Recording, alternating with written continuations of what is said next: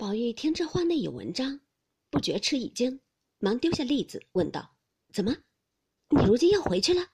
袭人道：“我今儿听见我妈和哥哥商议，叫我再耐烦一年，明年他们上来就赎我出去的呢。”宝玉听了这话，越发怔了，一问：“为什么要赎你？”袭人道：“这话奇了，我又比不得是你这里的家生子儿，一家子都在别处，独我一个人在这里。”怎么是个了局？宝玉道：“我不叫你去也难。”袭人道：“从来没这道理，便是朝廷宫里也有个定例，或几年一选，几年一入，也没有个长远留下人的理儿。别说你了。”宝玉想一想，果然有理，又道：“老太太不放你也难。”袭人道：“为什么不放？我果然是个最难得的，或者感动了老太太。”老太太必不放我出去的，甚或多给我们家几两银子，留下我，然或有之。其实我也不过是个平常的人，比我强得多，而且多。自我从小来了，跟着老太太，先服侍了史大姑娘几年，如今又服侍了你几年。如今我们家来赎，正是该叫去的，只怕连身价也不要，就开恩叫我去呢。若说为服侍的你好，不叫我去，断然没有的事儿。那服侍的好是分内应当的，不是什么奇功。我去了，仍旧有好的来，不是没了我就不成事儿。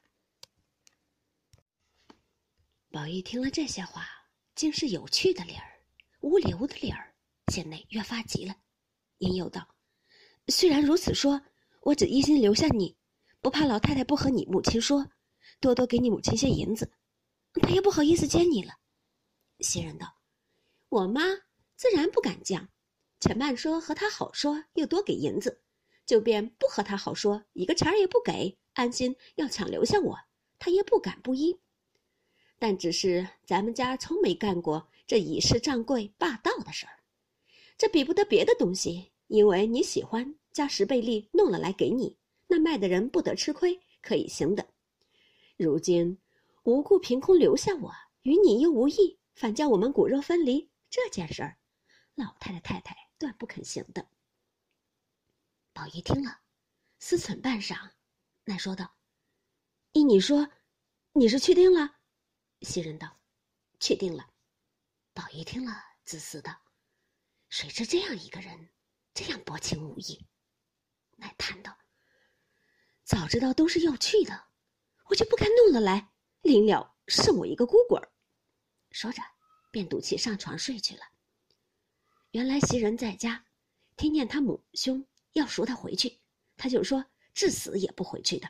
又说，当日原是你们没饭吃，就剩我还值几两银子，若不叫你们卖，没有个看着老子娘饿死的脸儿。如今幸而卖到这个地方，吃穿和主子一样，又不招打梦骂。况且如今爹虽没了，你们却又整理的家成业就，复了元气。若果然还艰难把我赎出来，再多淘腾几个钱也还罢了。其实又不难了，这会子又赎我做什么？全当我死了，再不比其赎我的念头。因此，哭闹了一阵。他母兄见他这般坚持，自然背不出来的了。况且原是卖岛的死契，明仗着贾宅是慈善宽厚之家，不过求一求。只怕身价银一并赏了，还是有的事儿呢。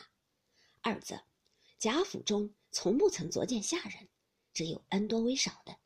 且凡老少房中所有亲事的女孩子们，更比待家下众人不同。